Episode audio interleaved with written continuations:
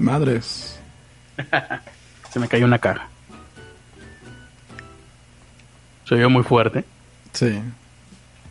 Acá no se escuchó tan fuerte. Ahora tengo que recoger todo.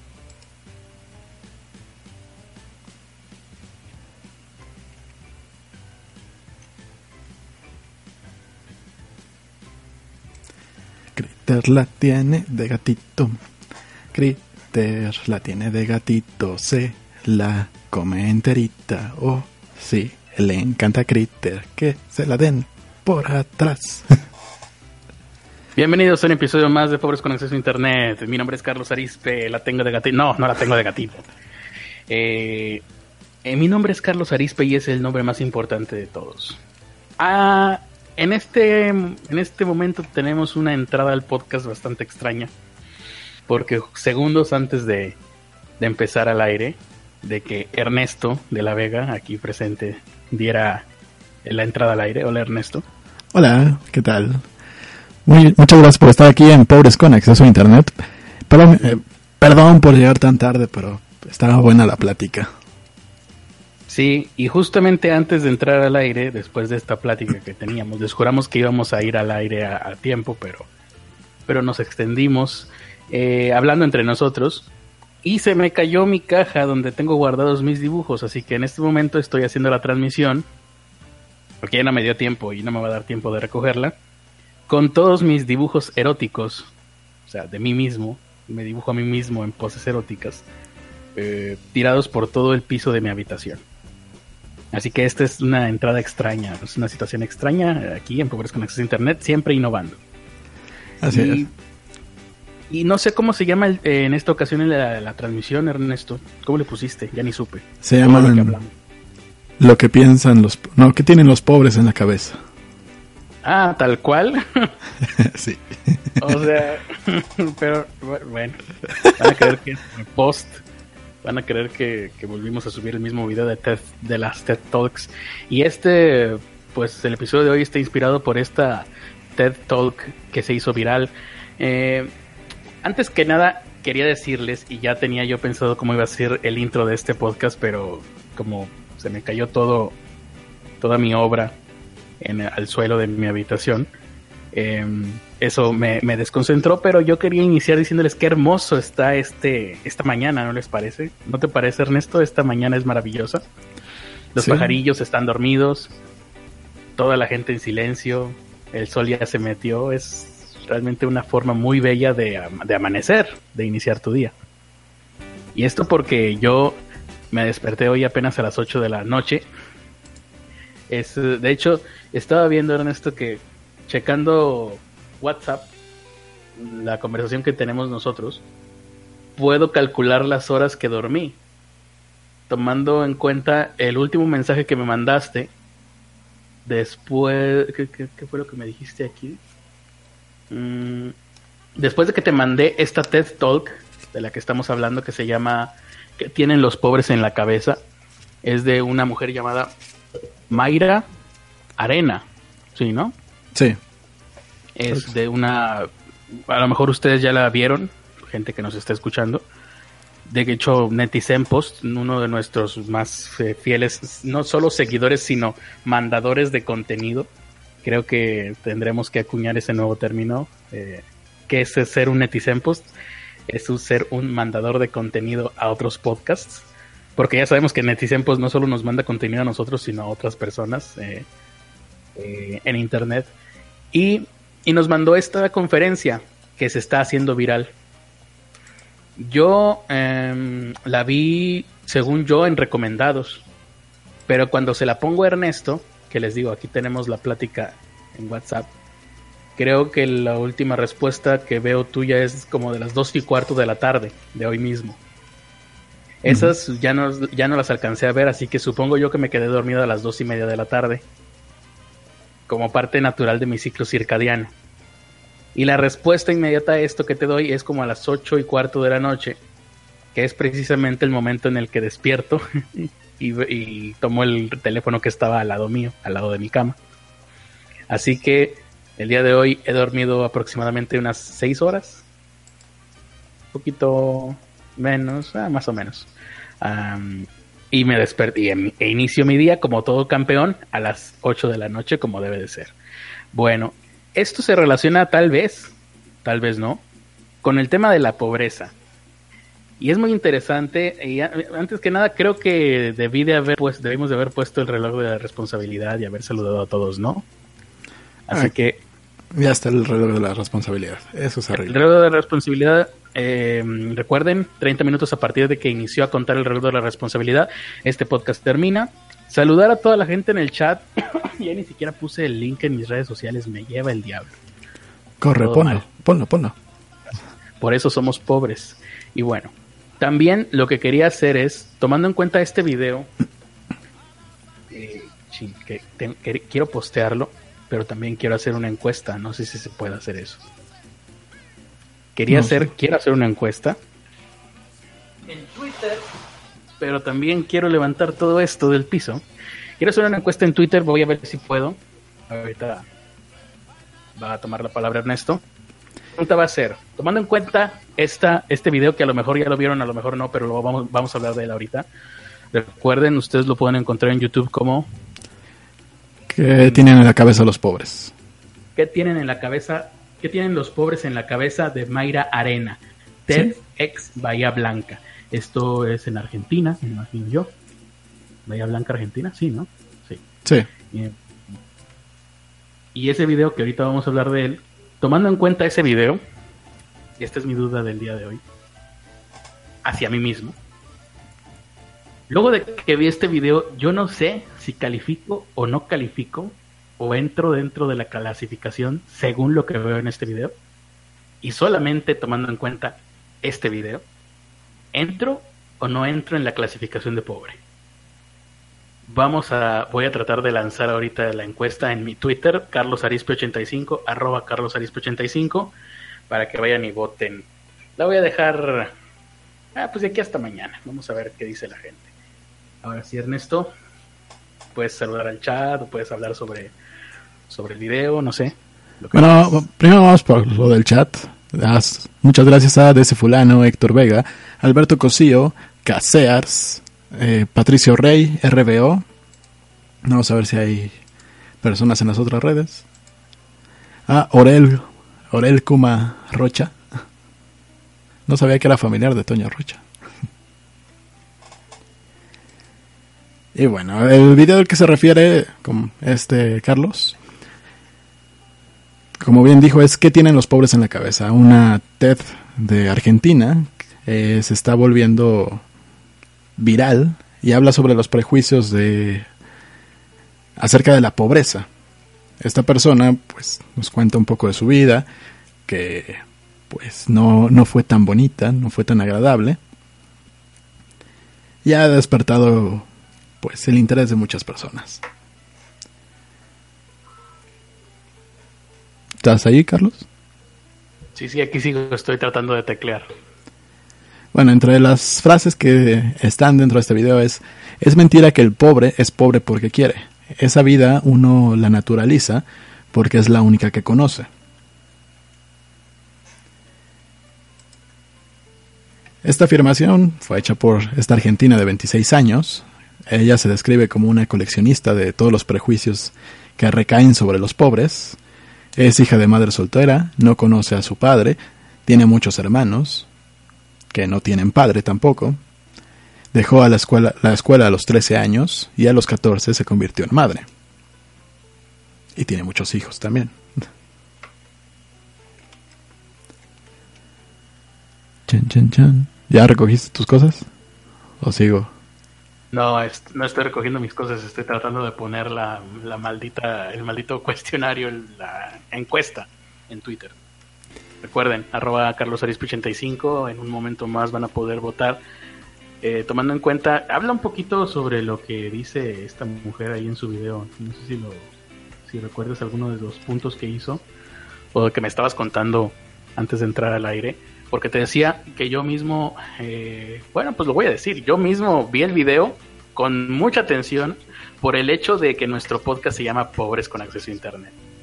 Decidimos tomar este estandarte como reclamo de marketing, obviamente, a fin de cuentas, Ernesto es un, tienes máster en marketing y yo me considero a mí mismo un marketingero de, de closet, siempre lo he dicho.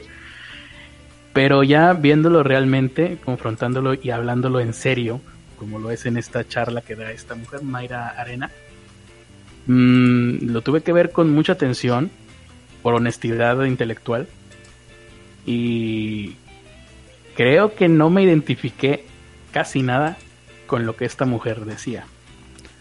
Pero igual habría que matizarlo un poco, porque tú, tú tenías ahí ciertos matices, ¿no? personales incluso. Bueno, aquí es la pregunta, ¿qué tienen los pobres en la cabeza, no? Lo que ella dice es que, eh, bueno, lo voy a leer tal cual lo dijo ella. Seguro se lo escucharon alguna vez a alguien preguntárselo. Se lo preguntan cuando nos ven tener muchos hijos, cuando nos ven ser violentos, cuando nos ven usar zapatillas traídas de otro planeta, pero sobre todas las cosas cuando ven que los pobres seguimos siendo pobres. De esa manera inició ella tal cual la plática. Ya está. Ya pueden ustedes ir a arroba carlosarispe85 en Twitter. El último tweet, el tweet más reciente es, tomando en cuenta este video, que vamos a hablar ahorita un poquito más, eh, de Mayra Arena, entrarían, entrarías tú, tú que nos estás escuchando y que vas a votar, dentro de la clasificación de pobre, pero bueno, vamos a ver si entraríamos o no. Em, ¿Qué estabas diciendo? leí lo que, lo que dijo ella acerca de que se preguntan la gente que tiene los pobres en la cabeza cuando ven que tienen muchos hijos, cuando los ven ser violentos, cuando traen zapatillas de otro planeta. Y tú me dijiste que ahí había una diferencia cultural, ¿no? Podría ser una diferencia cultural. Es que yo, pues como te digo, me descubrí a mí mismo y con cierta sorpresa y no eh, desprovista de cierta eh, alivio, porque sí, eh, el ver que, algo como la pobreza te resulta hasta cierto punto mm, ajeno, te hace sentirte como, oh, bueno, no estoy tan mal como yo pensaba que estaba. O a lo mejor estaba peor, quién sabe.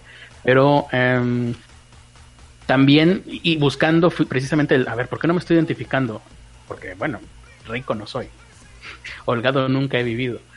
A lo mejor algunas de las cosas por las cuales no me identifico es, uno, porque ella es mujer y yo soy hombre, o dos, porque ella es argentina y yo soy mexicano. Diferencias culturales y diferencias de género podrían entrar dentro de la ecuación. Pero ahí fue cuando, algo al respecto. Ahí fue cuando te dije que hay que trasladarlo a la, a la gente que conocemos. O cuando menos a la que hemos visto pues en la calle. Lo de las zapatillas, pues Tal vez no traen las zapatillas de otro planeta, como, como dice ella, pero sí, eh, sí me ha tocado ver gente que, pues, no sé, que son de origen humilde, que traen unos zapatos Nike Ultra super dorados, eh, unas cadenotas y, y ellos, y sabes cómo viven, ¿no? Sabes que no, no están en las mejores condiciones, pero se gastan su, su lana en comprarse ese tipo de artilugios que valen más de lo que lo que ganan al mes. Sí, no, el bling bling que le llaman. Incluso hay memes de esto, las fotografías que sacan de personas en el metro con cinturones, eh, clones de marcas, ¿no? O cosas así. Personas que traen la ropa llena, del atuendo lleno de marcas y lleno de, de cosas brillantes. Y al lado le ponen la fotografía de, de cómo se viste Steve Jobs o cómo se viste Bill Gates o cómo se viste Mark Zuckerberg, que, son perfectamente austeros. Sí, y bueno, ahí, hay uno de los puntos, ¿no? No es tanta la diferencia cultural porque sí se hace también aquí. Tal vez no, nosotros no lo hicimos porque pues crecimos con una creencia distinta. Si ocupas Somos aburridos. Somos aburridos y porque sabemos vivimos en zonas donde sabemos que si sales con esas cosas a la calle, pues te van a saltar. Aunque solo sea porque brillen. Exactamente. Y, y, nada más, esto fue hasta esto fue todo el show. Muchas gracias por haber entrado y recuerden, suscríbanse al Patreon. No, vamos a ver qué dice la gente en el chat. tengo todo desordenado. Bueno, voy a seguir con lo que, con lo que se ve en el desorden que tengo en mi computadora. Bueno, voy a seguir con lo que dijo esta arena. Dice, uno se empieza a dar cuenta que es pobre cuando entra en el sistema escolar. Y la violencia empieza a ser una forma de vengarse de los demás por, por eso que ellos tienen y uno no. Ese fue el primer, el primer, ¿cómo llamarlo? El primer golpe, el primer cheque de realidad que tuve que afrontar desde mi, eh, desde la, marca que, tratamos de, de implantar, ¿no? Porque dije yo, bueno, lamentablemente fui a una escuela que no era de gobierno en la primaria, entonces no, no estoy seguro. Eh, tampoco era una escuela grandiosa. Es una, era una escuela privada, pero pues de aquí, de, de, pueblito, de ranchito. De hecho, era una escuela privada, pero que ese anexo que, al cual yo asistí se había creado originalmente para los niños humildes de esta región. Había una escuela matriz, un colegio matriz allá en Monterrey, y acá a mi pueblito llegó este anexo de esa misma escuela privada, que también era privada, pero para los niños de escasos recursos que aquí vivían. Esto en los 60 Ya para cuando yo entré, pues ya era otra cosa también. Eh, entonces, ahí sí yo dije, yo es que violencia para defenderme nunca necesité, por lo menos en la primaria. Ya la secundaria fue otra cosa, pero la violencia era para defenderte de la violencia física. Entonces, eso ya es diferente. Aquí se refiere más a esta parte de la envidia, ¿no? Que la gente pues se, se pone violenta porque ve que los otros niños traen juguetes nuevos, ve que los otros niños traen útiles nuevos y que tú traes los del gobierno. Y sí, ahí sí, fíjate qué curioso. Sí lo veo, pero pues, o sea, entiendo porque cuando yo era niño sí veía a otros muchachos, compañeros en primaria, que a veces ni no traían los mismos útiles que otras personas o que yo mismo. Pero ahí sí, pues me tocó vivirlo desde el otro lado. Ojalá toda mi vida me hubiera quedado así. Entonces, eh, y tú me decías que personalmente un poquito sí te hizo clic ahí, ¿no?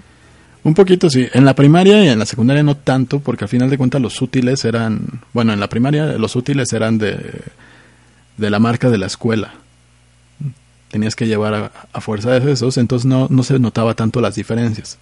Se notaban de repente, en, pues, por ejemplo, los días que te dejaban llevar juguetes y tú llegabas con tu, tus luchadores de, de esos que no se mueven.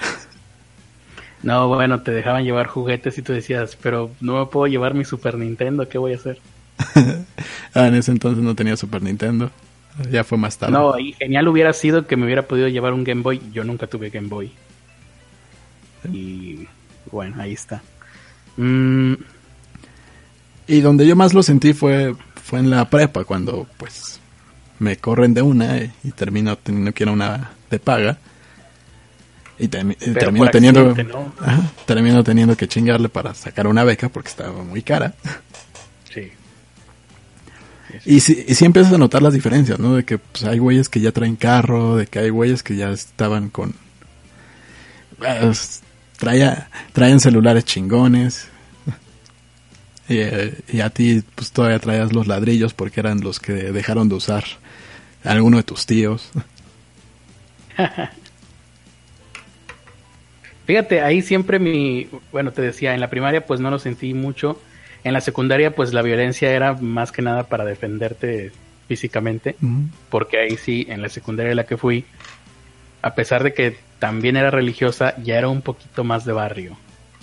Ya había, en aquel entonces sí había pandillas aquí en Monterrey, luego con el crimen organizado se, se acabaron, pasaron a formar parte del crimen organizado directamente y ya no, ya no andan por las calles ni haciendo, ni marcando territorio, haciendo grafitis, o por lo menos no tanto como antes.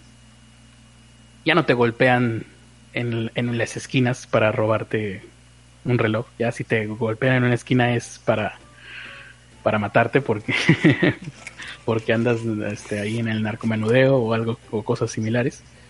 Y Y en aquel entonces, ¿a dónde iba yo con esto? Ah, y cuando llego a la preparatoria, que ahí sí ya es pues del sistema eh, de gobierno, que no hay de otra. Y es verdad, como tú lo dices, hay mucha, el muchachito o el, o el güey que, que trae el carro, pues porque se lo dejan sus papás, más que nada. Sí, aparte, yo tuve, yo tuve la bronca en, las dos escuelas, ¿no? En, en la escuela pública, pues, yo no decía groserías. Y no, no era por mamón, sino porque no me las sabía. O porque no sentías que fueran pinches necesarias como ahora toda la bola de pinches jodidos que hay en, en redes sociales. Bola de... No, realmente yo, yo casi no me sabía groserías. Me, fui a aprenderlas ya hasta mediados de la secundaria. Ajá. junto con aprender a fumar y aprender a... Junto con aprender a fumar. De hecho, sí, empecé en la secundaria. Es que tenías que hacerlo, si no, si no, te iba peor, ¿no? También esa es otra. O lo haces o te va peor. Y cuando llego... en ese caso, en ese aspecto, por ejemplo, en el de automóvil, mi actitud siempre fue de, oh, traes carro y me subía. Chido, ¿dónde vamos? Ah, Pinche compa. Eh, por si yo no hablaba mucho eh, en ninguna de las dos. Cuando llego a la otra y de repente te das cuenta que hay una gran diferencia hasta en cómo, cómo tratan a las chicas, ¿no? A ver, aquí Alonso dice que, claro, el mejor equipo de la década de los 80. Bueno, no sé qué dice sobre, uy, corbata mojada para darle chicotazos a los gordos en las carnes. Corbata mojada, Alonso. en la secundaria lo que tenías miedo de que te sacaran una pinche navaja. Bueno, ahorita te da miedo de que te saquen una pistola y te disparen con ella, ¿verdad? Pero en aquel entonces estaba poquito más cabrón. Es que Alonso también le, tocó en otra época. Alonso estuvo en la secundaria a inicios de los 90. Mm, ¿Qué dice? ¿Cómo que te iba peor por no fumar? Ah, claro, Alonso. O sea, si tú no hacías, si tú no pretendías pertenecer al grupo de, de los güeyes que se la perreaban, de los güeyes que rayaban con marca con Esther Brook en los camiones, de los güeyes que, que se iban al final del patio de la escuela ahí donde era casi casi monte y se ponían a fumar y a decir estupideces, pues pues eras el excluido, no tenías nada que hacer en el patio de, la escuela. Sí, ya De hecho sí fue una forma de socializar también, porque era el güey que siempre traía cigarros. y que nunca y que nunca les daba. Ah, nunca les dabas. Les compartía del mío si querían. Yo, por ejemplo, una de las formas en las que socialicé, y no sé si esto sea bueno o malo, es, por ejemplo, yo me, sabía, y ya ni siquiera sé si fue por gusto o por necesidad, que me aprendí muchos de los chistes de Polo Polo. En aquel entonces eran solamente cassettes. y los contaba. Sí, eso, eso hice también en la secundaria. Entonces, durante algún tiempo, fui el güey que mejor contaba chistes del, del grupito. Yo imitaba también a Adal Ramones. Adal Ramones, no mames, qué vergüenza. no, ahí sí, y en, ese, y en ese tiempo eso era onda, porque. claro, porque la gente... era cool. Bueno, sí. Chinga. Ya después decía que me cagaba. porque dejó de estar en onda. Ahora sí ya me sentí pobre y sí, sí, sí. Muy bien.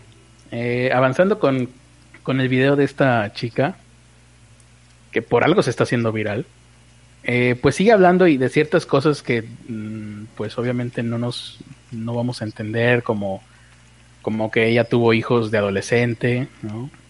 El por qué los pobres tienen tantos hijos, eh, pues que tampoco lo entendemos porque creo que jamás va, a sucederme. Mm, no sé si tienes por ahí algún punto más que te haya... Sí, el que, donde dice, incorporamos erróneamente la idea de que cuando somos violentos nos tienen otro respeto. Y ahí, ahí fue una parte de... Yo venía de una vocacional donde tuve que ser violento. Para... Pues para que no me madrearan. Y llego a una escuela donde pues todos están acostumbrados a algo diferente, a una buena vida. Ajá, eran más tranquilos. Y yo llego con una actitud muy similar a como venía de la otra escuela y me costó mucho trabajo incorporarme hasta que los, entre los mismos discursos de los maestros vas captando ideas que no tenías idea que existían. Y era, era lo que te mencionaba, el cómo, cómo te hablaban los maestros es muy diferente de cómo me hablaban en la vocacional, que era, que era de que yo iba a ser empleado toda mi vida, que iba a estar barriendo, que iba a estar... Pues que te ibas a chingar y que tal vez nunca te iba a ir bien, ¿no? Que tal vez tiene su punto, ¿no? Mientras que... Para la mayoría, para la mayoría seguramente será así. O sea, por ejemplo, en, mi caso, que me voy a chingar y nunca me va a ir bien. pues no nos va tan mal. Bueno, sí, ya. Ya, ya quedamos en ese, ya llegamos a esa conclusión, ¿verdad? Sí. Y, ahí en, en, la otra prepa sí fue, fue un cambio total de discurso, ¿no? Fue un cambio de pues si no tienes oportunidades, tú tienes que creártelas, tienes que buscar ya sea el autoempleo, ya sea poner una empresa. Y te, enseñaba, te enseñaban, a diferencia de la otra escuela que nada más era cubrir las materias, pasar exámenes, te enseñaban cosas que te eran útiles. Te enseñaban cómo se tenía que formar una empresa, cómo se tenía que registrar marcas, cómo se tenía en las clases de administración de, de preparatoria. está muy chido, chinga, porque a mí nunca me tocó eso. Yo hasta, hasta la fecha, estoy en la universidad, eh, los mismos libros que ocupé en la preparatoria me sirvieron para, para, para hacer mis, mis trabajos, mis tareas. Y, y hay cosas, hay cosas que no me acuerdo y luego las, luego las leo en esos libros y digo, ah, pues, no mames, la, estoy cagando por esto y esto lo vi en la preparatoria y no me acordaba. Claro, sí, sí, sí. No, yo hasta la fecha, pues dentro de poco seguramente voy a tener que registrar algunas marcas, no marcas, algunos eh, algunos derechos de autor, para lo cual me vas a tener que ayudar tú. porque yo no sé ni madres. Y ese, en ese aspecto a ti te tocó muy buena suerte porque para ti escuela privada, escuela de paga, significó entrar a un, ¿cómo llamarle? Un sistema un poquito mejor, por alguna razón que no entiendo y para mí escuela de paga significó escuela religiosa. Entonces, honestamente, mi escuela de paga la considero peor nivel de educativo que, que una escuela, o, por lo menos igual el nivel educativo que una escuela de gobierno. Sí, de hecho, a veces lo pienso y digo, la cagué en no quedarme en la misma escuela porque sí era muy diferente. Eh, el ambiente, todo a, la universidad en la que entré, que pues ahí tal cual si, si eran mucha gente que eran de los mientras me caso. ¿Ese chiste lo hice al aire o lo hice...? Lo hiciste al aire la vez pasada. Ah, ok. No, nada más para saber si la gente este recordará que yo dije. ¿Lo dije, lo dije ahorita o lo dije anteriormente? Ya. Lo dijiste en, el cerebro. En el podcast de ayer en el podcast de ayer, ¿no? Tu carrera por mientras te casas, lo malo es que hasta la fecha no te has casado. Eh, creo que ese, ese fue el, fallo, ¿no? Más que cualquier otra cosa, cuestión metodológica o de planificación o de administración. el fallo fue que no nos hemos casado. Y, y, yo lo veo entre mis ex compañeros cuando me los llego a encontrar. Casi todos eh, los que no están trabajando en, en alguna empresa decente eh, pusieron o están en o están como yo en el autoempleo o están o ya tienen una empresa una empresa bien constituida y, sí, sí, se nota como el el cambio porque también me he encontrado con los del con los de la vocacional y a uno o dos les va bien y a los otros pues ahí y tú eres de los que les va bien o mal. Pues decentemente. Pero no decimos bien. no, decimos bien, pero entramos en decente. Muy bien, muy bien. A ver. Ah, por cierto, em, Notará a la gente que en esta ocasión Ernesto y un servidor no tenemos imagen en nuestras cámaras, pero sí tenemos fotografías recientes que nos hemos tomado. Así es. Y que ustedes estarán disfrutando desde hace rato. Netisempos vino a tomarnos esas fotos. ¿Cómo? Netisempos vino a tomarnos las fotos. Ah, sí, sí, sí, sí. Y bueno, pero igual y en cualquier momento podemos poner nuestras cámaras, ¿no? Sí, cuanto tú me digas. Eh, ya veremos. Es que creo que no me estoy iluminando para nada. Aquí nos pregunta Carlos Gómez, Criter y Ernesto, ¿alguna vez envidiaron algo de la escuela pública o privada? No, yo envidiaba cosas, o sea, aspectos, ¿no? De mis compañeros, tal vez. Envidiaba la delgadez de algunos, la rapidez al correr de otros, la inteligencia de otros más y en ocasiones también la capacidad de dibujar mejor que yo, que tenían muchos de ellos. Sí, yo siempre fui una persona llena de, de ¿cómo se dice? De, de, carencias, pero no, no económicas, sino carencias de talento, carencias de aptitud física, etcétera. Yo... De atractivo. De simpatía de altura, de estatura también. Igual algunas características. Yo, color de piel. Ya, mira, yo sí envidiaba mucho a... Había personas que parecía que todo les, que todo les valía madres, ¿no? Y yo era muy preocupón en ese entonces, más porque tenía que mantener una beca. Estás hablando de tu etapa preparatoria. Qué curioso, ¿qué diría Sigmund Freud del hecho de que mientras hablamos de esto, tú estás remitiéndote constantemente a tu etapa de preparatoria y yo estoy remitiéndome constantemente a mi etapa de primaria. Envidiaba también, pues, ah, eh, algunos güeyes que tenían carro y que estaba, yo, yo me, me sacaba de onda así de, pues yo tengo ojo verde, estoy medio bonito, en ese entonces no estaba tan gordo.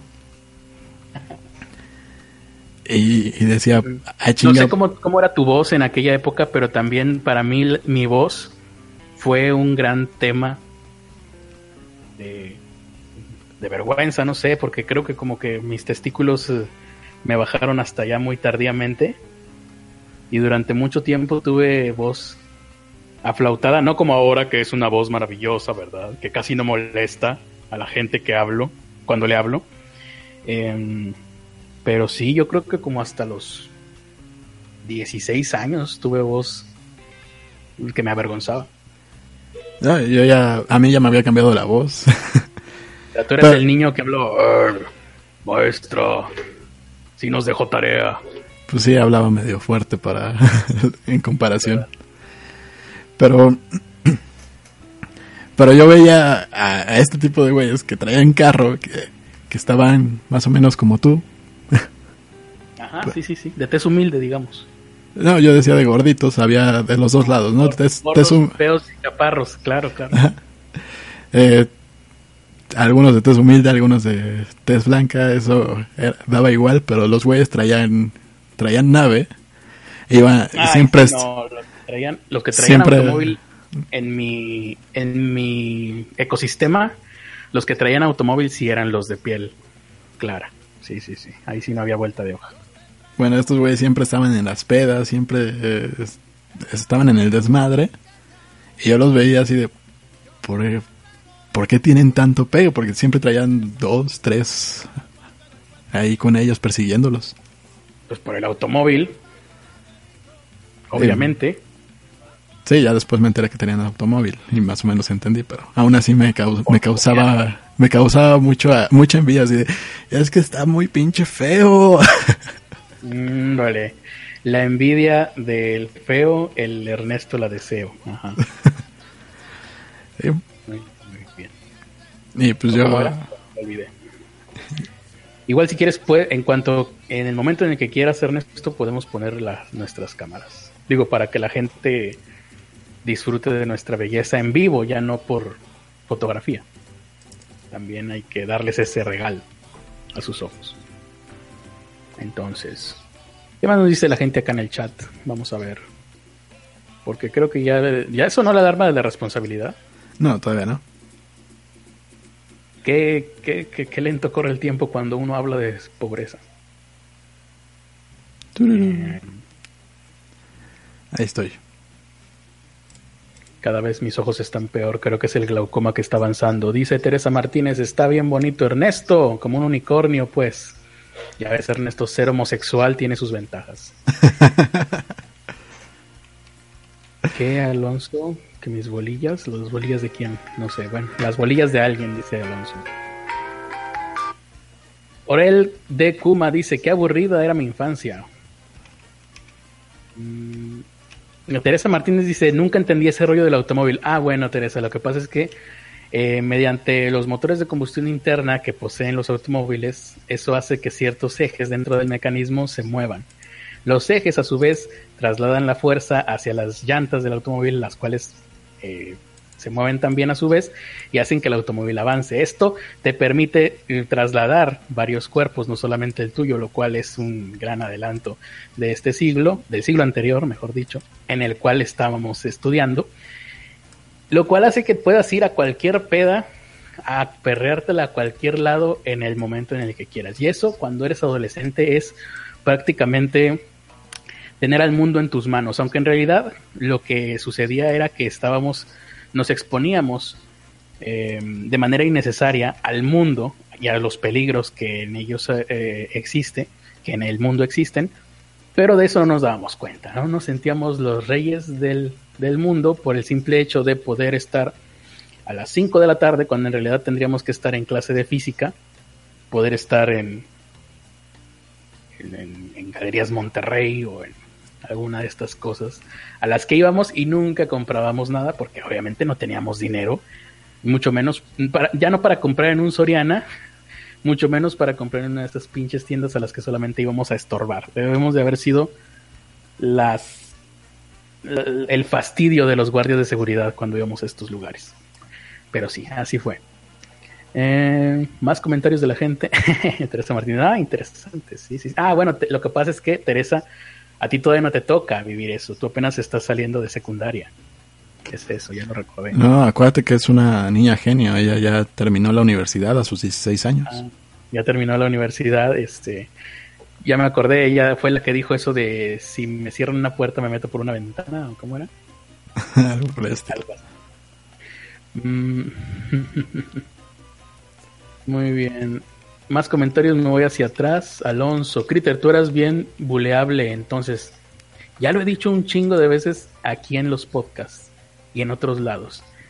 No entiendo, yo mismo no entiendo cómo fue que me salvé del bullying. No sé por qué la gente siempre tuvo, creo que fue porque siempre usé lentes. Mira, si yo me pongo lentes, parezco intelectual, ¿no? Vean, no sé si me están viendo ya en la cámara se está viendo mi rostro. Sí.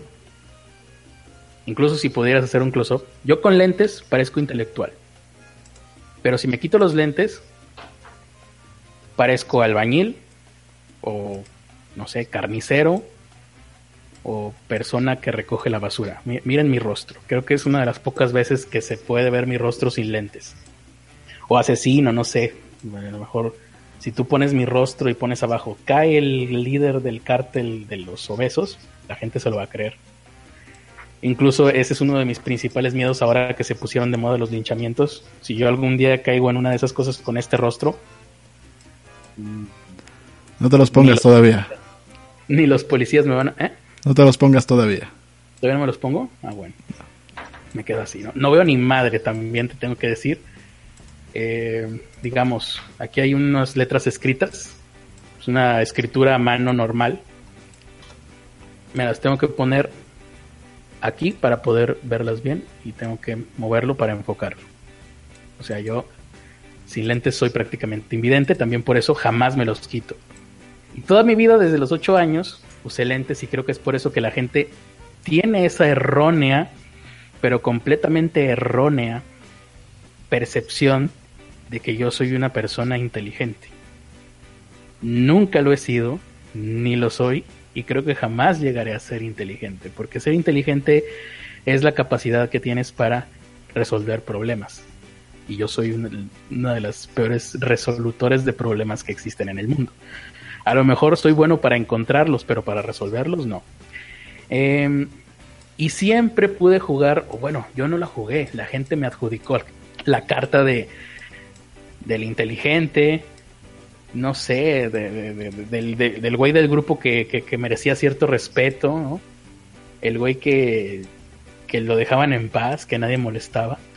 Y que si en alguna ocasión alguien me llegaba a molestar porque no me conocía, sin yo saberlo y, y sin pedirlo, hubo gente que saltaba a defenderme. No sé por qué, y a la fecha no me explico. Eras el Stevie. Incluso recuerdo. Ajá. Eras el Stevie. Exactamente eso. O sea, era como si yo trajera una silla de ruedas eh, espiritual que todos veían excepto yo. Era algo así. Em, y yo solamente lo disfruté, ¿no? nunca, nunca lo pude explicar. Ahí está. Em, vamos a ver los comentarios. Como tengo la luz de frente, no estoy pudiendo ver nada. Alonso, dice José Morales, tú no te defiendes. Ah, Alonso sí se defiende, puta. Alonso creo que una época de su vida practicó. ¿Qué fue lo que practicaste, Alonso? Una cosa rara, rarísima, no sé si. Una cosa de arte marcial que, no conozco. Eh, era lucha homosexual, ¿no? lucha homosexual. Bueno, hizo lucha olímpica, que eso sí fue las me reír durante un buen rato. Pero hubo otra cosa que él practicó que no sé si fue jiu-jitsu o no sé qué chingados. Eh,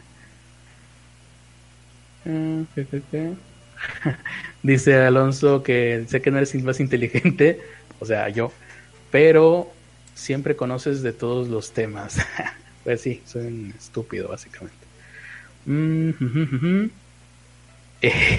Patricio Rey dice, bueno, gracias Alonso, dice Patricio Rey, a mí sí me tiraban carro en la SQ, pero siempre lo desviaba hacia alguien más débil. aplicaba la, la carroñera, muy bien. Mm, sí, dice Francisco Apango, el maestro, o sea, yo, me dicen maestro, recuerden, para burlarse de mí, es básicamente un albañil que sabe dibujar porque no terminó la escuela. Tienes toda la razón, Francisco Apango. Eh, de hecho, creo que eso eso lo voy a tener que poner en mi, en mi biografía de Twitter. Me define a la perfección. Em, bueno, creo que ya eso fue todo sobre este tema de, este video de la pobreza. Seguramente lo voy a volver a ver para seguirlo analizando. Para tratar de encontrarme ahí mismo, eh, a mí mismo ahí. Porque no es posible que, teniendo un podcast que se llame Pobres con Acceso a Internet, eh, ahora resulte que, no me identifico con, esta mujer. Así que no, no, no, eso no puede ser posible. Inmediatamente voy a renunciar a todas mis posesiones para poder seguir en em, siendo congruente con, este podcast. Bueno, hay, algo que agrega y es que dice que ella tuvo, tuvo gente que le abrió las puertas de su casa y que gracias a eso se dio cuenta de, de que era pobre y que lo que ella estaba viviendo no era nada bueno. Y... Ándale, el a ver, te interrumpo un poquito. Aquí Alonso me pone ándale. el, taekwondo es el que, no me acordaba y que cuando lo escuché sí dije, ah, chingue, ¿y eso qué es? Eh, y ahí está.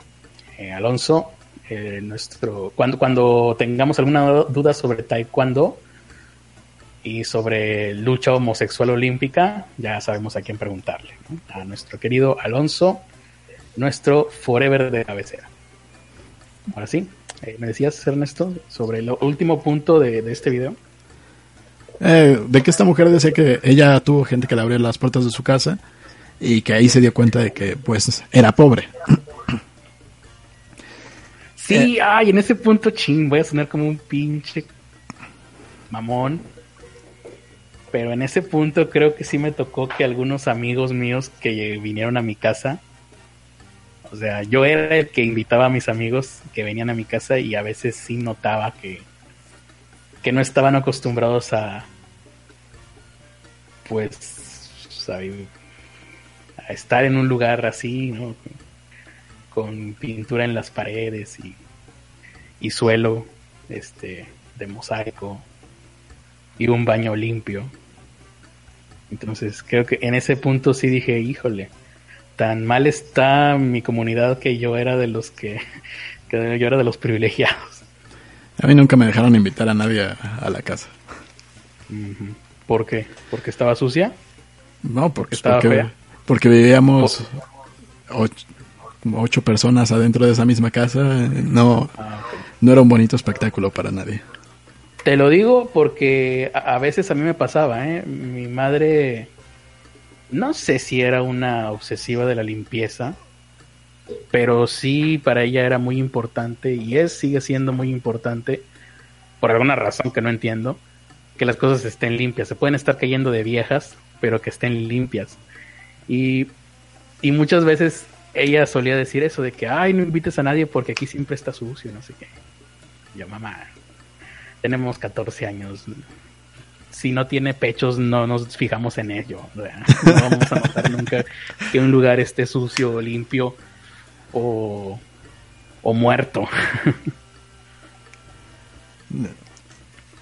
A ver, más cosas por ahí. Eh, o algún comentario más. No sé, yo, yo de ese punto es. Pues es que es injusto hacer esa comparación, porque a, huevo a casi todos nos han invitado a casas de alguien que tiene más que nosotros. Ah, sí, no, ahí sí tienes toda razón. Ya recordé la vez que fui a la casa de un amigo en ya en universidad. El amigo era mormón, desde entonces tengo un especial respeto hacia las personas que profesan esa religión. No en vano se dice que la punta de los de las efigies que hay en las torres de las iglesias mormonas se supone que es de oro sólido. Ahí nomás por si se les ocurre alguna manera de obtener un eh, ingreso residual. Y voy a la casa de un amigo. Yo nunca había entrado a la casa de una persona, pero de plano con dinero. Yo creo que su recibidor tenía el tamaño de mi casa entera. Tal vez sin incluir el patio trasero, pero lo que es toda la construcción de mi casa, que deben de ser unos 90 metros cuadrados, tal vez. Eso era su recibidor, su vestíbulo. Luego ya entrabas a la sala y a otras áreas comunes. Y entro a su a su baño de visitas, que es el baño que está al lado del vestíbulo inmediatamente. Nada más entré a eso. Y si fue de...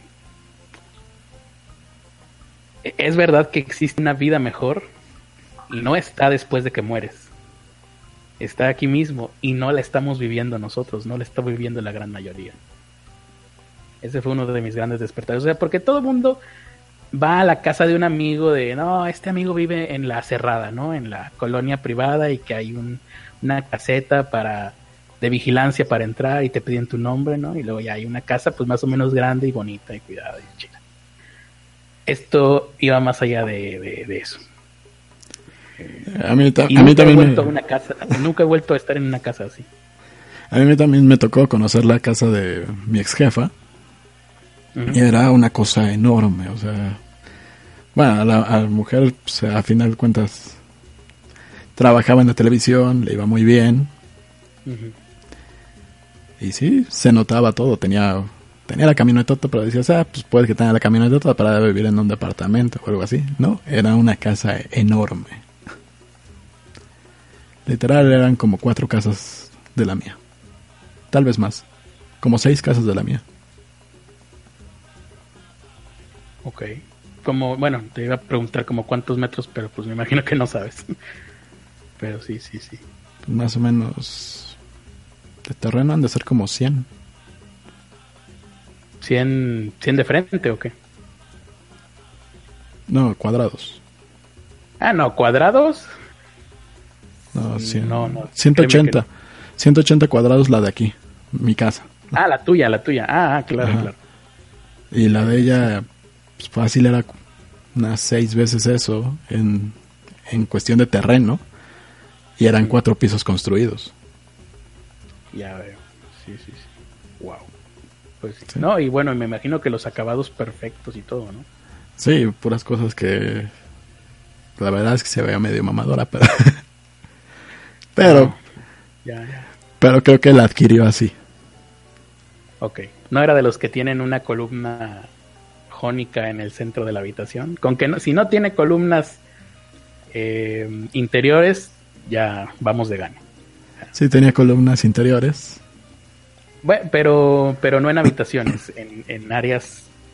En, en, áreas comunes. sí. ¿Ah? Sí, en, el, en la sala y todo eso. pero, eso está, bien, No sé, el closet de su cuarto era mi cuarto entero. Claro, claro. O sea, es closet vestidor. si, si, no tienes closet vestidor, este, ya estamos todos en el mismo barco, ¿no? Sí, fue la... Si tu closet es vestidor, ya fue la, la, primera vez que vi un jacuzzi en un lugar que no era un hotel. sí,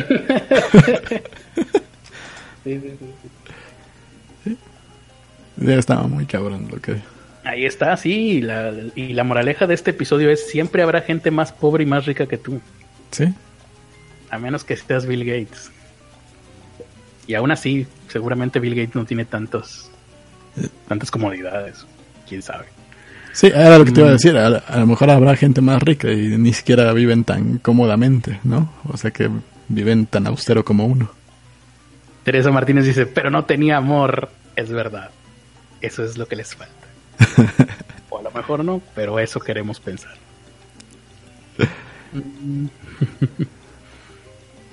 Acuérdense de que los ricos, dice Beto H, no son felices, viven toda su vida pensando que son felices y mueren sin saber que fueron infelices toda su vida. No forzosamente. Eh, más bien Saludos a No Soy Anónimo. Em, ahora sí que, decías, ya para terminar el tema. Más, más bien es algo que me acordé de otro video, de que la gente cuando ve en, en Instagram, en YouTube, en todos estos lados, ven videos de repente que la gente sube, pues no sé, estoy en la playa, estoy en una pinche mansión, estoy en no sé qué. y sí, se ven todos bien felices y luego, pues terminas viendo solamente esa parte, pero lo demás de su día pasa un día como nosotros. De repente entra los pensamientos oscuros en la cabeza pero la verdad es que yo prefiero tener pensamientos oscuros en la cabeza en el jacuzzi y no en, en mi pinche regadera llena de mo. Ah, es lo mismo, pero por lo menos, ¿eh? Es lo mismo, pero en el jacuzzi te puedes ahogar. Más fácilmente, sí. Vamos a ver qué dice. Teresa Martínez dice, este podcast sí me suena a pobres con acceso a internet, efectivamente. O sea, yo llegué muy chingón de, ay, es que no me identifique tanto, pero si miras un poquito para arriba, siempre, siempre te puedes colocar en el nivel, en niveles que incluso no pensarías que puedes eh, ocupar, en el nivel bajo, el nivel económico bajo, humilde. Selim CF dice, y esto sí es doloroso, igual y da para platicarlo un poco. Yo supe que era pobre porque un amigo cuando fui a su casa era enorme su casa. Y como si se tratase de negro, rico, gringo, tenía plasmas en cada espacio de su casa, todas con Sky. Em, y bueno, hay algo que no pueden comprar, un dinosaurio, dice Jonathan González. Pero yo no estoy tan seguro, ¿eh? Acá tenemos a un político que es algo así como el alcalde, alcalde a perpetuidad de el municipio de San Pedro, Garza García, se llama Mauricio Fernández. Y ese güey sí se compró sus dinosaurios. No sé si esté todavía en YouTube. un video que le hicieron una vez hace muchos años. Todavía no había redes sociales. Pero fue una televisora, justamente Multimedios, la que a últimas fechas entró a nivel nacional. Y fueron y le hicieron un reportaje en un noticiero. Y en el reportaje aparece su. una casa. Y de repente la cámara va hacia abajo, ves la mesa de centro de la sala, de, su sala de estar, que también obviamente era del tamaño de un auditorio eh, universitario. Y la mesa tiene unos, unos grabados muy curiosos, ¿no? Dices, ah, mira, ahí tiene como que le grabaron unos fósiles, unas, unas formas de fósiles. No. La mesa era una piedra que tenía fósiles. No sé cómo consiguió que su mesa de centro fuera tomó una piedra enorme llena de fósiles prehistóricos y la convirtió en mesa de centro. Luego la cámara se iba para un lado, tenía en la pared huesos de dinosaurio en su casa. Creo que actualmente ya es museo, pero en aquel entonces era todavía su casa. Volteaba la pared para otro lado, más huesos. Y luego creo que es la única persona, tal vez por lo menos en México o quizás en todo el mundo, que posee o poseyó, a lo mejor ya no, porque también creo que el Instituto de ¿qué? del INVA, el Instituto Nacional de, de Antropología e Historia. Ajá, el, el, INA, el Instituto de Antropología e Historia, seguramente por ahí, creo que por ahí logró que se le donaran algunas de estas cosas porque no estoy muy seguro si se si es legal que una persona, un, un privado posea este tipo de, de materiales pero Mauricio Fernández tiene o tenía una cabeza completa de tiranosaurio. Y creo, bueno, no estoy, ahí sí, a ver si Alonso se acuerda o alguien de Monterrey que esté por aquí se acuerda de que hay un fósil nombrado, le pusieron su nombre ah, a un fósil. Su nombre, sí. Yo me acuerdo de la nota. Mauricio, un Mauricio Saurio Garza Rex o algo así. Digo, Fernández Rex. Em, y ahí es donde tú dices, a ver, no, este, este güey es rico. Los demás somos, nada más nos presta el, municipio para vivir, para, para que se lo cuidemos, ¿no? Mientras él está haciendo otras cosas, pero este güey es el dueño del municipio. Y ahí está. Eh, ¿Y a qué iba yo con esto? Ah, sí, está, está interesante esto que, que eh, propones el IMCF. ¿Cuándo fue que nos dimos cuenta de que de que ni éramos ricos y que seguramente nunca lo íbamos a hacer. Creo que yo lo descubrí muy pronto porque, pues como yo fui a una primaria privada, mi tema en la niñez siempre fue, mm, el resto de mis amigos tienen televisión por cable y yo no. Mis padres siempre pusieron el pretexto de que no, es que si ponemos televisión por cable te la vas a pasar todo el día viendo televisión. De todas maneras lo hice. Yo dedicaba todo el tiempo que, que no ocupaba en, en comer, dormir y estar en la escuela, lo ocupaba para ver televisión. Así que de todas maneras eso así sucedió. Aún así mis padres nunca pusieron cable, televisión por cable. Yo estoy seguro de que porque no podía creo que lo mío fue mis compañeros. ¿Eh? Creo que lo mío fue mis compañeros tenían no solo televisión por cable, sino tenían televisión con control remoto. Y no eran el control remoto como yo. Como como el control remoto, pues tampoco era como que tanto, sí. Pues yo era el control remoto de mi casa. A ver, voy a cambiarle. ahí va yo. Control remoto. Televisión con control remoto tenía yo en mi habitación. En mi caso no. En mi caso solo había una televisión.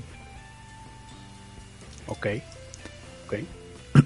y tenía y no había control remoto, entonces todos era reunirse en la sala para ver la televisión y cuando le querían cambiar era manda al niño a que le cambie. no, a mí nunca me tocó eso y qué, curioso porque yo soy mayor que tú. Yo soy, ¿qué? ¿Tres años mayor que tú? No. Sí, ya, ya está más o menos cuando, cuando estaba en la secundaria. No es cierto, así había dos televisiones. Había la televisión en la sala que era a color y una televisión blanco y negro en uno de los cuartos. Que era donde mis primos llevaban el Nintendo. A la televisión en blanco y negro, qué gacho. Sí. Ya, ya hasta cuando iba en la secundaria fue cuando pues a la familia le empezó a ir bien y se compraron teles para de esas cuadradas grandotas. o no tan mal. O no tan mal. Y se compraron teles de esas cuadradotas para cuando menos una para mi abuelo, una para la sala y una para, para el que era mi cuarto y el de mi ama.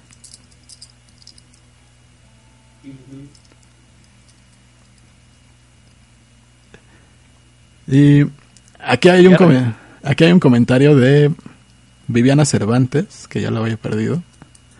lo, dejó hace ratote.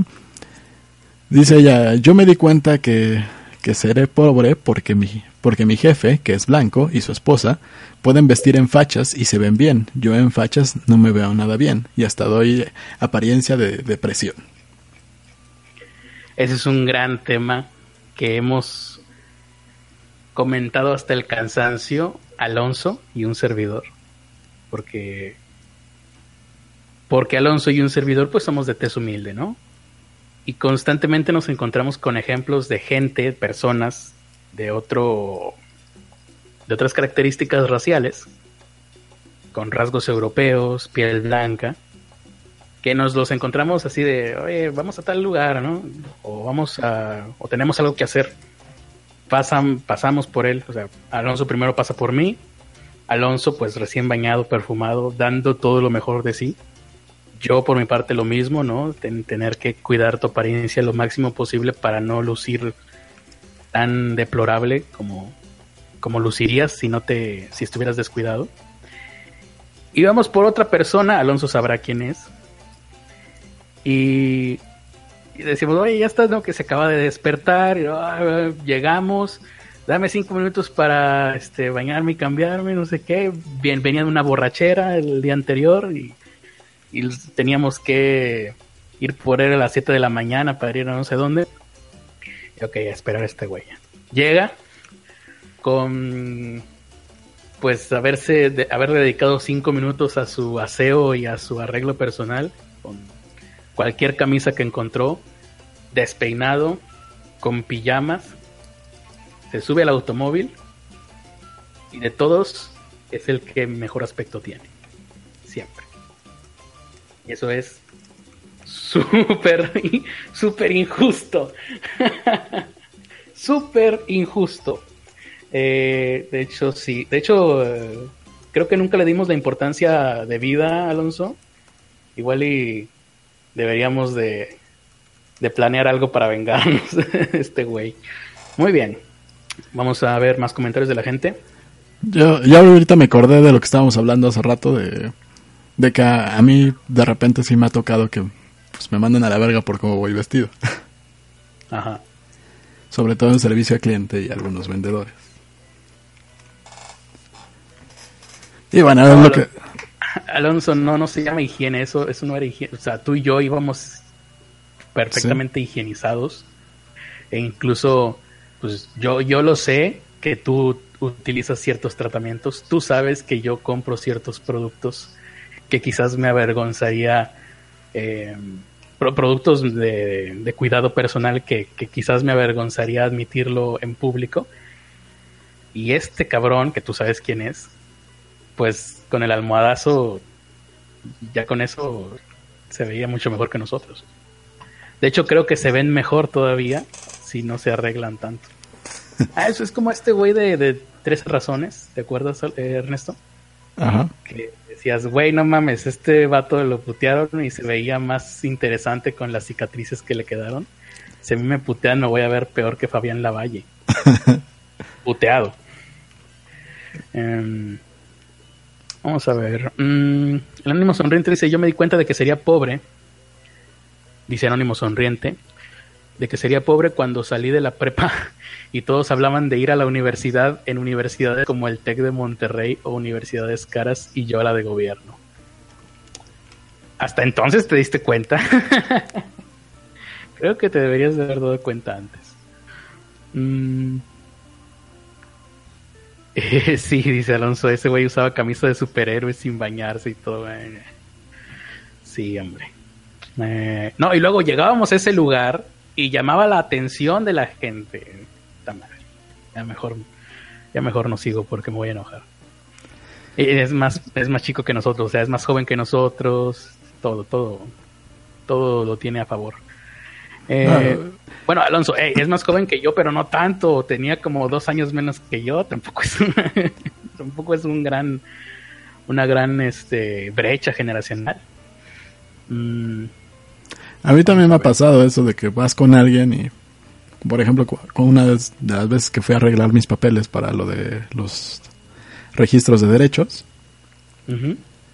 me acompañó un amigo que, pues más o menos estamos de la misma edad, solo que él se ve menos mugroso que yo.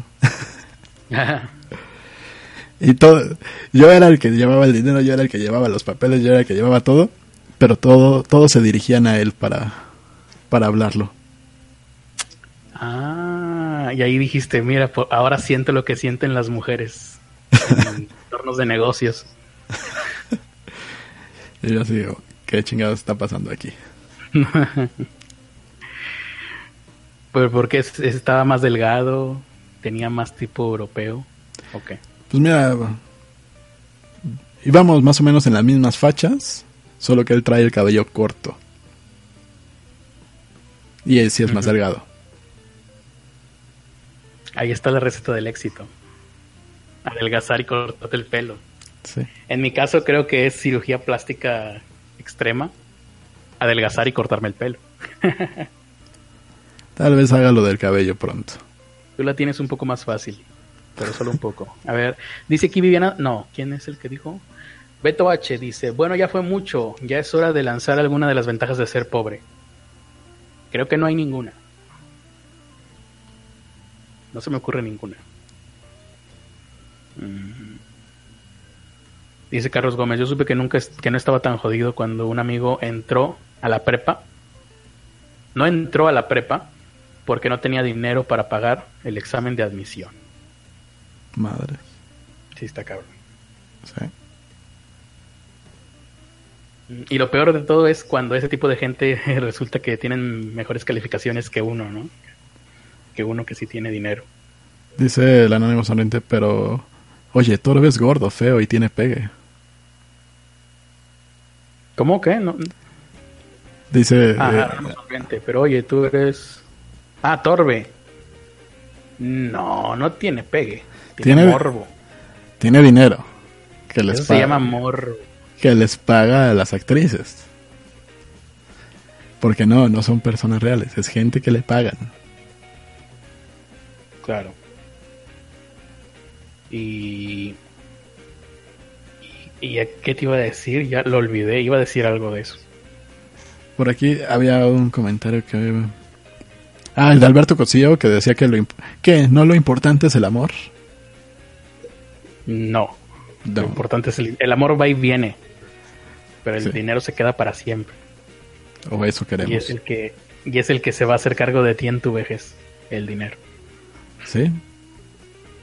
Y aparte no tenemos ni, un- ni lo uno ni lo otro. Cuando estés en tu lecho de muerte, lo que vas a querer es estar rodeado por todos tus dineros ahí alrededor de tu cama. Sí. Despidiéndote. Pero no tenemos ni lo uno ni lo otro. Ni lo uno ni lo otro. Es lo peor. ¿Sí? Dice Patricio Rey, si tuviera dinero, ¿le pagaría a unas actrices para montar un show mamalón? No, puede ser el pinche ridículo. Eso sería el equivalente a, si tuviera dinero, ¿le pagarías a, a Cristiano Ronaldo y a Messi para que jueguen una cascarita contra ti? No, no me, me van a poner en ridículo y aparte voy a perder el dinero. No. Mm, Pues esos son todos los comentarios. Creo que ya es hora de ir cerrando. Y este fue un tema que dio mucho de sí. Creo que la gente se identificó mucho igual que nosotros. Y al final de cuentas creo que resulté ser más pobre todavía de lo que yo pensaba. Y más eh, desafortunado en la vida. No sé con qué te quedas tú. ¿Con qué te quedas de este programa, Ernesto? Después de haber estado aquí en ¿Qué tal Criterlanda? em, Criternanda. Siempre es un buen día Mira, para Héctor morir. Fragoso está en el chat. Ah, También Raúl Sancar está en Twitch. Ah, ¿sí? Sí. Y nos puso eso de... Y nos puso este Creo Raúl... que Tú y él terminaron peleados horrible, ¿no? O sea, creo que por poco hice... tuvo que venir la patrulla, ¿no? Por ustedes, ¿no? Para- Sí, lo que pasa es que estábamos discutiendo a, a quién amabas más y obviamente fue a mí. Y, y tú ganaste, pero Héctor Fragoso no, no pudo soportarlo y, y Sí, sí, se hizo un borlote. exactamente. Salió en el periódico, en el metro, ¿no? Locas se vuelven locas por otro loco o algo así. Por otra loca. Como, cabecea el metro, ¿no? Es que traté de incluirlo la obesidad, pero no, no se me ocurrió nada. Eh, bueno, Raúl Sankara dice, hola miserables. Eh, los puedo patrocinar, pero no hay cómo. Y no... si hay cómo, está en Patreon, está en Streamlabs, pueden mandar sus mensajes. Que hoy se nos olvidó decirlo. Eh, se nos olvidó muchas cosas. Pero bueno, puedes ir a hacerlo en Patreon porque en Twitch necesitamos eh, como 50, no sé, creo que son 75 seguidores para ser afiliados y que nos puedan patrocinar por ahí. Mira, eh, Charlie CM dice, encontró una ventaja de ser pobre. Los uniformes de tus hermanos mayores, de tus familiares, cuando vas a primaria o secundaria, que te heredan que te van quedando. No, qué ventajota, ¿no? Uf, no tienes idea de la envidia que te tengo en este momento. Mm, bueno, tuve la suerte de que mis tíos eran tallas grandes. son gente alta, entonces nunca tuve problemas de que no me quedaran. Aquí hay una que a lo mejor sí cuenta. Francisco Apango dice, ventaja de ser pobre, te impresiona al, te impresionas. Bueno, tienes una gran capacidad de impresionarte porque hay muchas cosas que miras y que jamás podrás tener. Pues sí, la capacidad de asombro, ¿no? La capacidad de asombro cuando por fin puedes, no sé, ir a comer a un restaurante bueno por única vez en tu vida. O, o, que el hecho de que ciertas cosas las consideres como ocasiones especiales, como por ejemplo, no sé, en mi caso, una ocasión especial soy muy abúlico. No se me ocurre nada que tenga yo algún ritual caro que haga solamente de vez en cuando. No sé. ¿Comprar pastel? No. No, no, no. Algo que digas tú, ay, esto está caro, pero me lo permito una vez al año. Irte a comer a un restaurante. Es que la verdad yo nunca voy a comer a restaurantes. Llevar a tu mamá a un restaurante. Me llevan, me llevan. Por eso te digo, creo que soy muy abúlico. Pero. Pues no sé. No tengo nada. Creo que debo de tener algo. A partir de ahora voy a instaurar alguna cosa que sea cara y que solo me lo pueda permitir una vez al año. Voy a pensar qué y se los voy a comunicar. Muy bien. No, pero es que dices comprar un pastel. pastel, ¿cuánto te puede costar? Bueno, hay pasteles caros, ¿no? Bueno, ahí sí sería, por ejemplo, ir a buscar un corte fino de carne a un restaurante, ¿no? Hace poquito estaba viendo el, el Wayu, el corte de, raza de res Wayu, que es el Kobe japonés, pero fuera de Japón. Por ejemplo, algo así, ¿no? A ver qué dices, puta, se me fue toda la quincena, pero pues sí. Dentro de poco, dentro de poco vamos a tener este tipo de rituales, ¿eh? de uy, qué nice irte a comer tacos a una fondita, como está la situación. Tal vez. Esperemos que no. Ah, Oscar Bautista dice comprar micrófono nuevo para el podcast.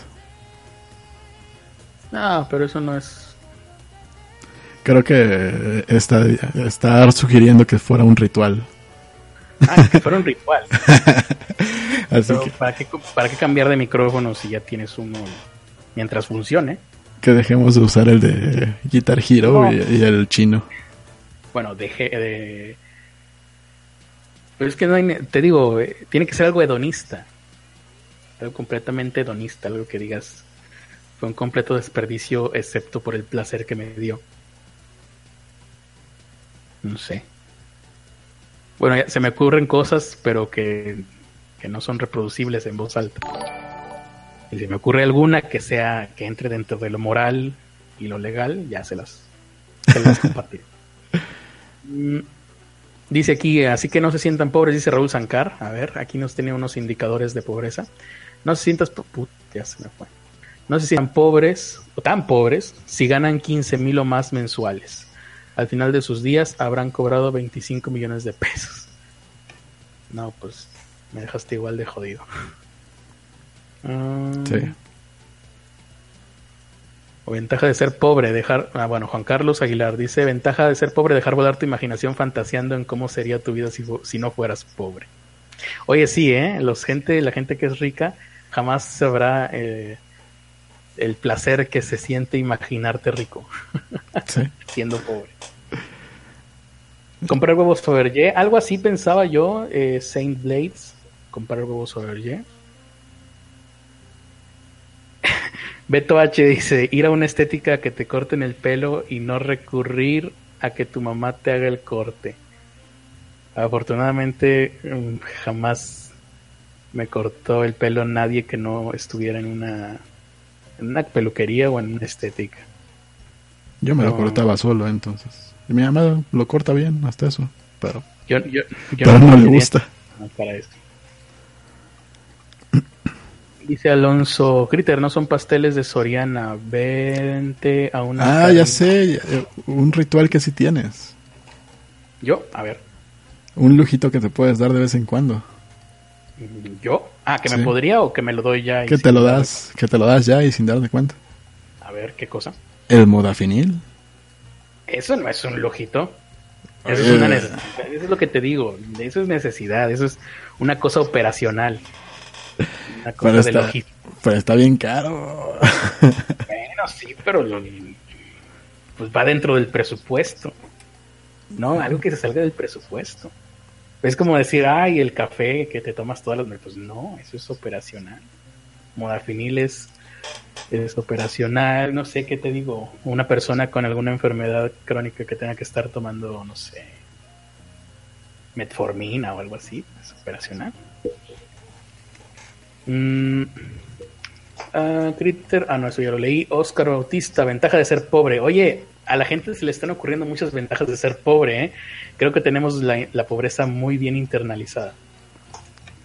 Ah, ventaja de ser pobre, Oscar Bautista. El saber que,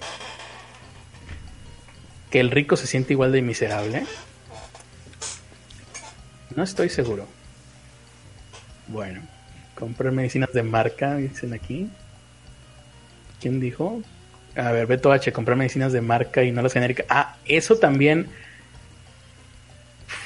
Bueno, pero eso que eh, dentro, ya, ya no sé de qué estamos hablando, de, de lujos, ¿no? Eso puede ser, ¿eh? Por ejemplo, en mi caso que tú dijiste ahorita modafinil, Ernesto, si existiera el genérico de modafinil, yo lo compraría. Ah, en sí, lugar de pero no existe. Por ejemplo, eh, cuando tomas eh, que flux- fluoxetina en lugar de comprarte ¿qué es Ritalin? No. ¿Cuál es la fluoxetina? Prozac. Ah, eso. Creo que es Prozac. Pero el Prozac es, es caro. ¿O cuál es el que tú sacaste hace algunos meses? Tafil. El Tafil, que es eh, ¿cuál es su genérico? Ahorita te lo busco. El genérico creo que es. mm, mm, no, Ah, se me olvidó. No Tantos años de escuchar al doctor Lamoglia en el radio y ya se me olvidó. no. Eh, dejen de usar el micrófono de Steren, dice no soy anónimo. no, no es, si es de Steren, el que tú tienes, Ernest, no, ¿verdad? No, es de eh, Guitar Hero. Está peor. Claro, y este pues no es de una, es- este es de una marca más chafa que Steren, Alprazolam se llama. Alprazolam. No, entonces no lo hubiera atinado. Sí, mira, este es todavía peor que el de... Que, creo que de Steren se escucharía mejor. Mm, No creo. y por cierto, fue un gran, fue una gran este, golpe a mi ego de, de gente pobre, porque uno como pobre siempre busca y se jacta y piensa que ha obtenido las mejores ofertas. Este micrófono me costó 1400 pesos, que en su momento yo dije, pues está bastante barato para hacer un micrófono que tiene una montura, que tiene su arañita, que trae todos sus cables, que trae su esponja y que aparte traía un filtro de pop. Pero este mismo micrófono lo encontré, este lo compré en Amazon, pero luego checando en una página china, me costó 1400 en la página china. Ah, ¿No te acuerdas cuánto estaba, Ernesto? Como Como en en... 600, ¿no? No me acuerdo. Pero Exactamente el mismo. Con los mismos accesorios. Sí, como Fue 30, realmente un- como 30 euros, creo. Fue realmente un golpe muy duro para, para mi ego de pobre. Y ya con envío Con lo incluido. cual incluso consideré comprarme otro, nada más para tener los dos aquí, uno de cada lado. Y dice E. Miranda que es un Neoware. Sí, sí es un Neoware, ¿no? El tuyo. Pero mm, sí, sí. Es un Newer y ya hay otras marcas todavía más baratas. O sea, el Newer es barato. Pero ya hay peores. Que se ven exactamente igual. Mm. Lo único de los medicamentos originales, dice Selim CF, es que tienen un efecto más rápido en el cuerpo. ¿Será verdad eso? No deberían, no tendrían por qué. Pero es exactamente lo mismo, es un mito muy arraigado de pobres. O sea, sí, ¿eh? ese sí es, es verdad. Hay un mito que es, por ejemplo, que las muestras médicas vienen más concentradas que las que ya te compras en farmacia. Lo mismo en los perfumes. veces ¿Mm? Lo mismo en los perfumes. en los perfumes. Existe ese mito de que es más concentrado, pero no. Y muchas veces la gente anda buscando comprar muestras por ese, por ese falso mito. Y se ha creado un mercado pirata de muestras. De mue- te venden perfume, una muestra de perfume, pero pirata. Y te dicen que es muestra para todavía eh, aumentar más las ventas. Como una manera de marketinearlo. Mm, o bueno, no, no, eso es, no es marketing, eso es publicidad engañosa. Bueno, no, ni publicidad, porque son piratas. Mm, Francisco Apango, ventaja de ser pobre. Si dejas de ser pobre es genial. eso nunca lo he experimentado. Dice Oscar Cambio. Bautista, creo que le contesta eso que dijo. Entonces, ¿crees que ser rico haría que solo te sintieras de manera positiva todo el tiempo? ¿No te afectaría de ningún modo las cosas que tienes que hacer para mantener tu riqueza? Pues depende del nivel de la riqueza. No, pero para nada. Muy seguramente siendo rico, vamos, por algo no somos ricos, ¿no? Si de repente se nos apareciera una fortuna a nuestro nombre con las capacidades que tenemos ahorita, pues la perdemos inmediatamente. Yo creo que, to- que no, pero... ¿Quién sabe? bueno, es que yo soy de la idea de que llega un límite en donde puedes vivir simplemente de rendimientos. También ah, se hizo hace poco un estudio, bueno, hace poco, hace algunos años, un estudio donde llegaron a una cifra en la cual si aumentabas de, de percepción, ¿no? De ingreso anual, yo creo que andaba por ahí de los 75 mil dólares, en donde si ganabas menos que eso, sí había una diferencia entre tu nivel de, de felicidad. ¿no? Entre más ganas, pues sí vas teniendo más responsabilidades, pero también va aumentando tu nivel de comodidad y por lo tanto tu nivel de felicidad. Más o menos de una manera mm, equitativa, ¿no? Ganas más, más feliz eres. Ganas más, más feliz eres. Hasta un punto que creo que eran 70, 75 mil dólares al año, me parece. En donde si rebasabas esa 75 mil dólares, si, ganaba- si ganabas 80, 100, 200 mil dólares al año, de todas maneras seguía siendo igual de feliz. Llega a una meseta de felicidad.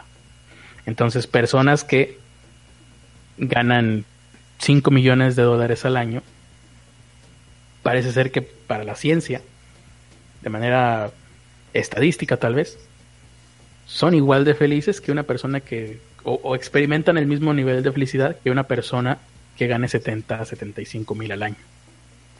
Así que para qué, para qué esforzarse de más, ¿no? Es lo que yo siempre digo, ¿no? En cuanto al sexo, en cuanto al trabajo, en cuanto a las responsabilidades, en cuanto al ejercicio físico y ahora en cuanto a ganar dinero, ya sabemos que no hay necesidad de esforzarse de más si llegas al límite natural de las cosas. Muy bien.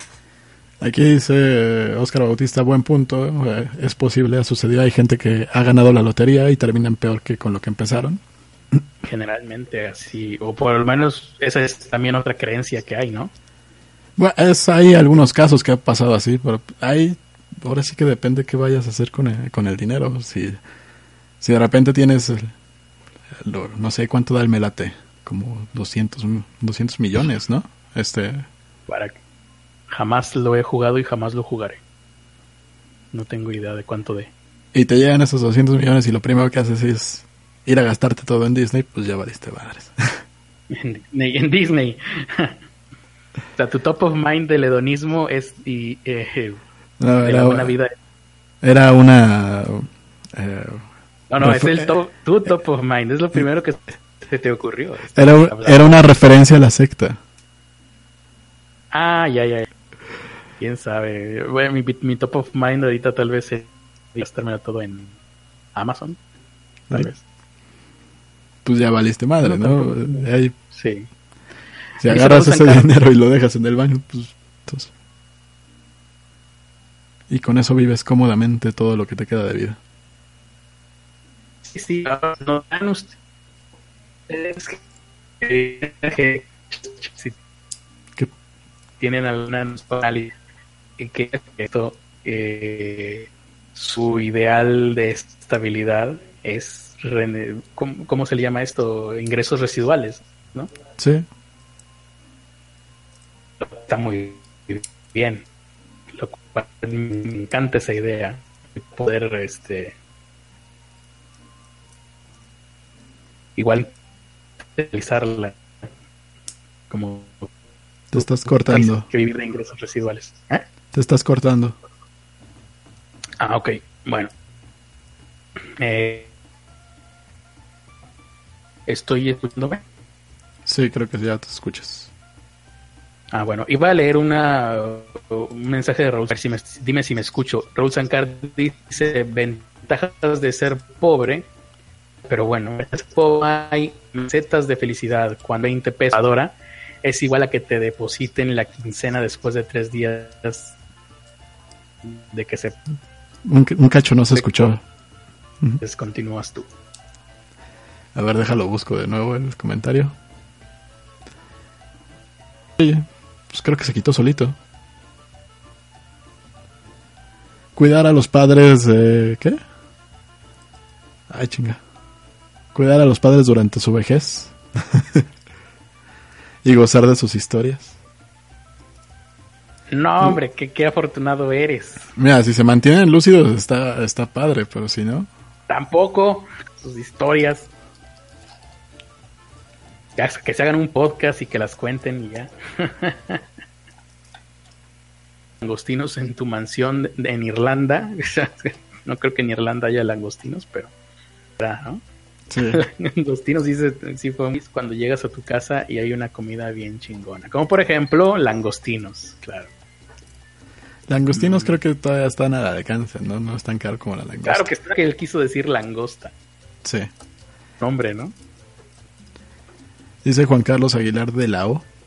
La felicidad y la riqueza también están... Depende cómo se obtuvo el dinero. Por ejemplo, alguien que trabajó para hacer... Como no me ha pasado ninguna de las dos, no te podría comparar. El anónimo sonriente. ¿Saben cuándo duele ser pobre? Cuando hay ofertas del viernes negro en tiendas como eBay o Amazon. Uy, Y no tener dinero para comprar. Sí, sí duele. No hay que hablar de cosas tristes. Eh, ahorita con el comentario de Beto H que, que dijo langostinos, que seguramente quiso decir langosta. Me imaginé a un güey acá todo pretencioso, ¿no? Aquí estoy en la opulencia comiendo charales y caviar. Caviar es lo que A ver, espérame, espérame. salir mal. Se cayó la transmisión. Es tu culpa. Esperemos que ya. Ok. Se cayó la transmisión. ¿Qué está pasando? Se cayó la transmisión. Improperios que dije. Eh, pues se cortó poquito. Bueno, bueno, muy bien. Pues yo creo que un eh, de una de las muchas historias que obviamente abundan y pasan de la, la pobreza extrema al lujo y la opulencia absolutos en base a su trabajo duro. Porque Creo el que en estamos, creo que estamos cortados. Sí. eso No, ya se volvió a eh, cortar. ¿eh? Ya se volvió a cortar. como tú en aquella ocasión de que se te caía la transmisión. si regresamos me dices para continuar diciendo. Y es por eso que los conmino a este em, suicidio colectivo. Pues quién sabe. no, parece que no quiere. Desventajas de ser pobre, tener internet con Telmex. son los mismos, ¿no? Se conectan al mismo lugar. Sí. Eh, ¿Cómo? ¿Cómo que se llama? Simétrica. Mm, simétrica. Nos hemos caído definitivamente. No, se va a volver a caer. Me gustaría saber cómo lo sabes. Es que a, la parte de abajo aparece un medidor de los kilobits. Ya quité el video, ¿verdad? Sí. Sí. ¿Y ya quitaste tú el video? Ya. Sí, no tiene nada que ver, es la estos güeyes. Seguimos en 0 kilobits. ¿Y ya cerraste todo el programa? No, todavía no. Ah, ok. Ah, es que como vi tu avatar. Mejoraba un poco. Sí, sí, puede ser. Pero no. No.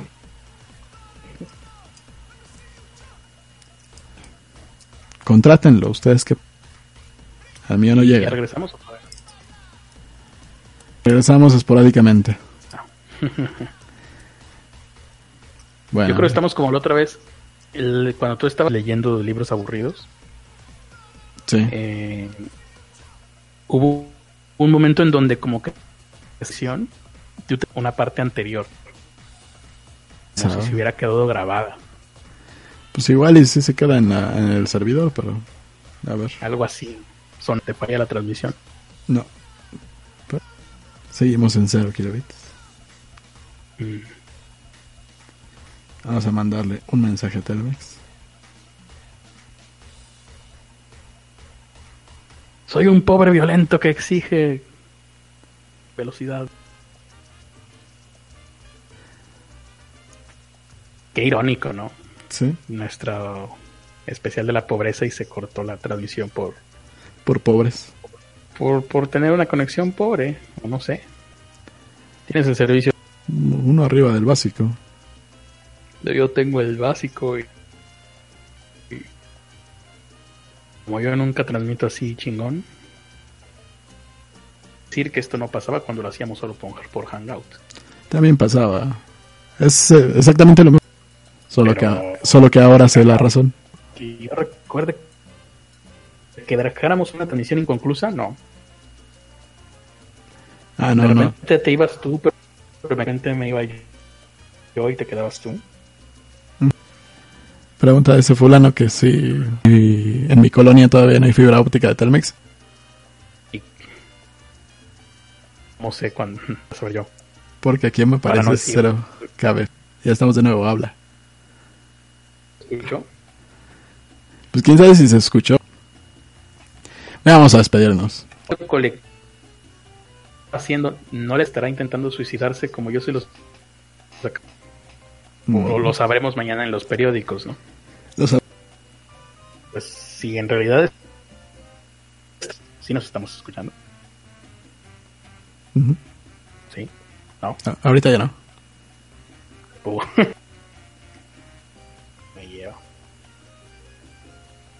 tener, terminar pagando por un servidor, ¿verdad? Pues más bien... Es que está, está cabrón porque... A, a esta colonia. Tendría que buscar alguna opción que tenga internet simétrico.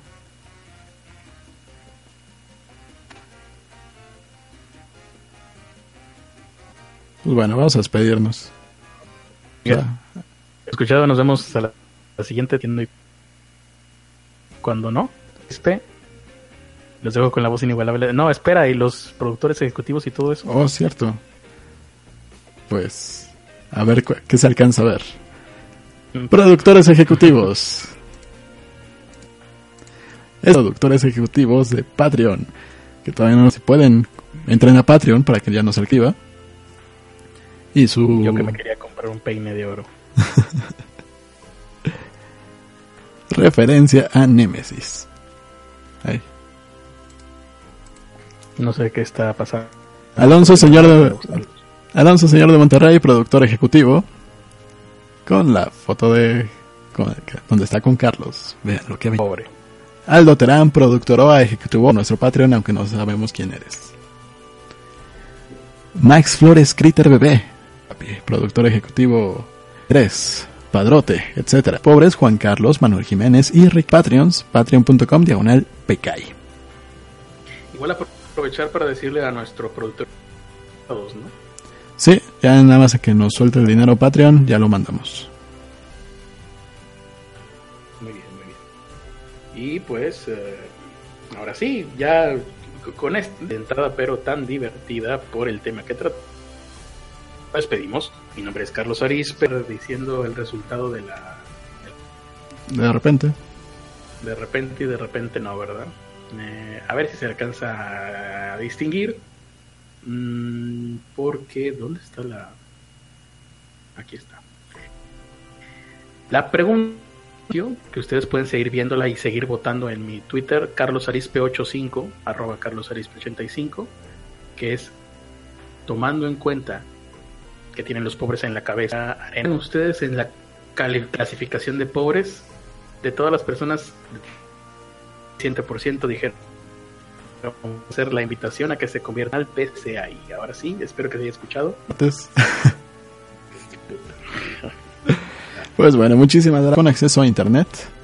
Y ya lo saben, ustedes que tanto lo apremian, un gran pene para todos ustedes. Y para Telmex, un pene grueso, venudo y, y asqueroso. que- Chancros. y del tamaño de una piña. Y chancros.